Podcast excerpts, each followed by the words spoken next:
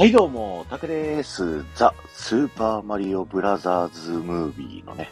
えー、ネタバレなし感想を話していきたいと思います。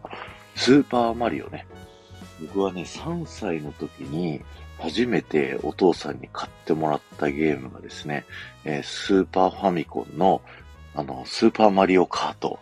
だったんですよね。だからマリオってもう子供の時からずっとね、一緒に歩んできたっていう、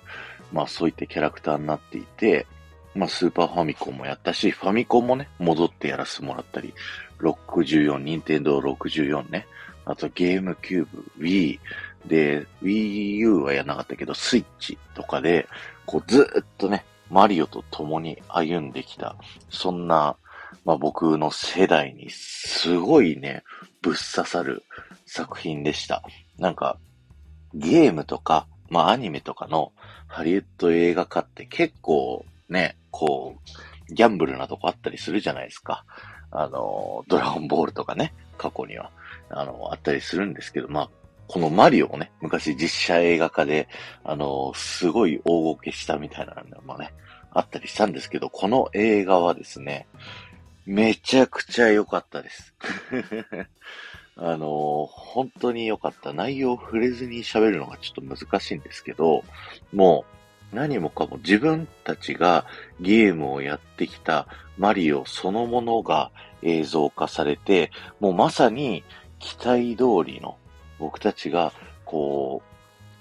う見てきたマリオがこう目の前にいるっていうところで、本当にね、ワクワクする、えー、映画でございました。頭からお尻までね、あ、これゲームでやったわ、みたいに、こう懐かしく思うね、こう、ものがこう背景にいっぱいあったりだとか、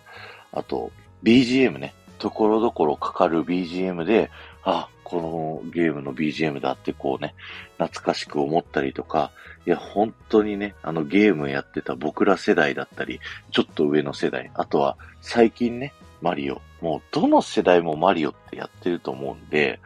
どの世代もすごい刺さると思います？今、アメリカではね、すでに公開済みでですね、もうめちゃくちゃ大ヒット。全世界の4月の第3週までのね、興行収入でいくと3億3980万ドル。日本円にして約460億円もの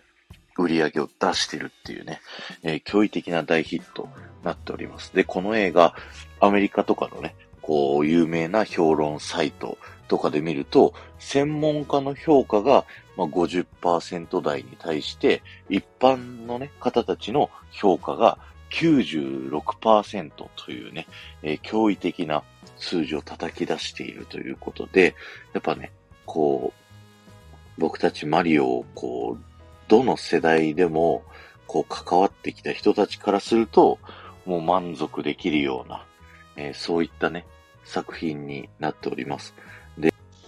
やっぱさ、子供の時からずっとやってきたから、ああ、ここが、ああ、ここだ、ああ、ここだって、もうね、どんどん、もうディズニー映画でいう隠れミッキーみたいなのを探すかのように、背景に本当にいろんなね、マリオのゲームの要素であったりとか、それこそ任天堂のゲームの要素であったりとか、